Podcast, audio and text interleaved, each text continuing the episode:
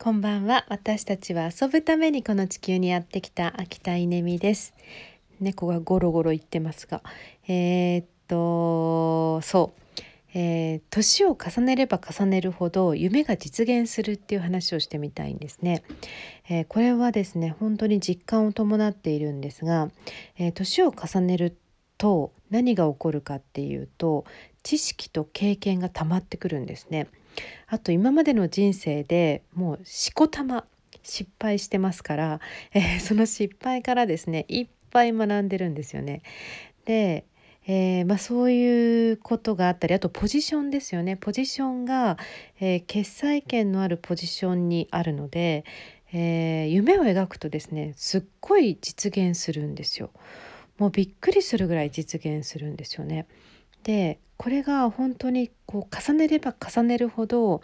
えー、実現度合いが高まっていくので、えー、40代より50代50代より60代60代より70代ってどんどん高まっていっちゃうんですよ。だからうーんまあ70代になるとですねもう本当に国を動かすとかですね法律を変えるとかなんかそういうことまでできるようになる人も出てくるわけじゃないですか。まあ、今アメリカ大統領選の真っ只中ですけれども、えー、誰が大統領になるかってなぜ大事かっていうと実現するからですよねその人の夢が。え、これは日本も同じで70代の人がま政治家たくさんいますけれども、え、彼らの夢彼女たちの夢がこう実現していくわけですよね。だから夢って実は一番大事どうどう夢を描くかっていうのが一番大事なのはえー、年を取った人なんですよ。でみんな子供に夢をとか言うけど子供の夢は実現しないんですよね。その時にはその時にはですよ、えー、その時点では実現しないけど、えー、大人の夢はですねもうその場で実現しちゃうっていうことがあるんですよ。なので、えー、